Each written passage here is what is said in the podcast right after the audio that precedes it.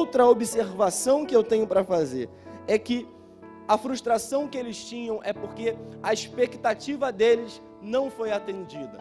Nós vamos ver que quando Jesus para para conversar com aqueles dois homens, para para ter um diálogo com aqueles dois homens. Eles jogam para fora, eles desabafam, além da notícia, eles desabafam que a expectativa que eles tinham acerca de Jesus, acerca do homem que eles passaram anos caminhando, três anos caminhando, seguindo, ouvindo as pregações, vendo os milagres, vendo as maravilhas, vendo tudo aquilo que ele fazia, eles esperavam algo que não foi atendido. O versículo de 21 de Lucas 24 fala o seguinte: Nós esperávamos que fosse ele quem havia de redimir Israel. Nós esperávamos no passado, no pretérito, havia uma expectativa que não foi atendida. A expectativa de muitos judeus e de muitos dos profetas, dos, dos, apóstolos que viviam com Jesus, dos discípulos que viviam com Jesus, era de que Jesus fosse um Messias político, fosse um líder político que viesse para restaurar Israel, viesse tirar Israel do domínio do Império Romano. O que eles esperavam é que Jesus ele cumprisse um propósito que estava no coração deles de que fosse um líder é, religioso e também político.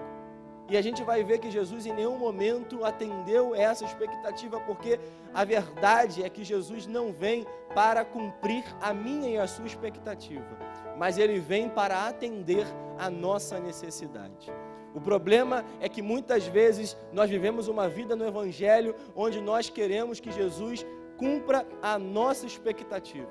Nós vivemos em uma vida onde nós queremos que Jesus faça aquilo que nós queremos, mas nem sempre aquilo que nós queremos é aquilo que de fato nós precisamos. Jesus ele não vem para cumprir a minha e a sua expectativa. Jesus vem para atender a minha e a sua necessidade.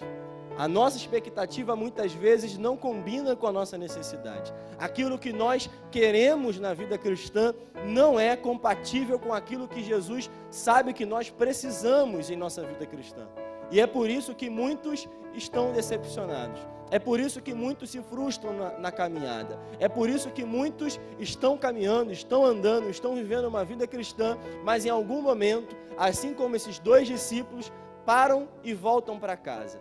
Retornam para o lugar de origem, voltam para uma vida de pecado, voltam para uma vida de tristeza, porque em algum momento uma expectativa que tinham, um propósito que tinha colocado no seu coração, sem saber se aquele propósito estava alinhado com o propósito divino, é não se cumpriu. A verdade é que eu e você precisamos entender que o meu propósito, o teu propósito, precisa estar alinhado com o propósito do reino de Deus sobre as nossas vidas.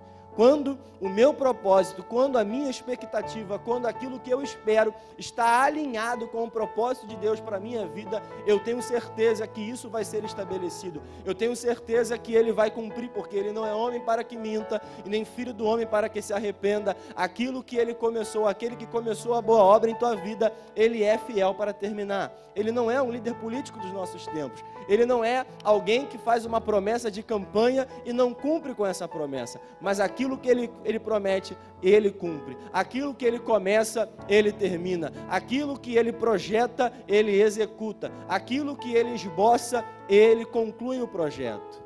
Ou seja, eu quero que você, ouvindo essa palavra, vendo essa palavra, entenda que eu e você precisamos estar alinhados com aquilo que ele quer com aquilo que Ele deseja para mim e para a tua vida. Porque a palavra dele fala que os planos deles, o plano dele é maior do que o nosso. Aquilo que ele projetou para mim e para a tua vida é maior do que aquilo que você projetou.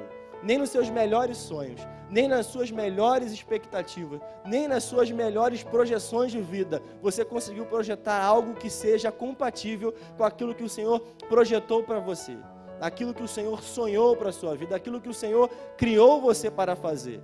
Mas, irmão, é necessário que eu e você paremos de andar, paremos de viver uma vida cristã pensando somente nas nossas expectativas.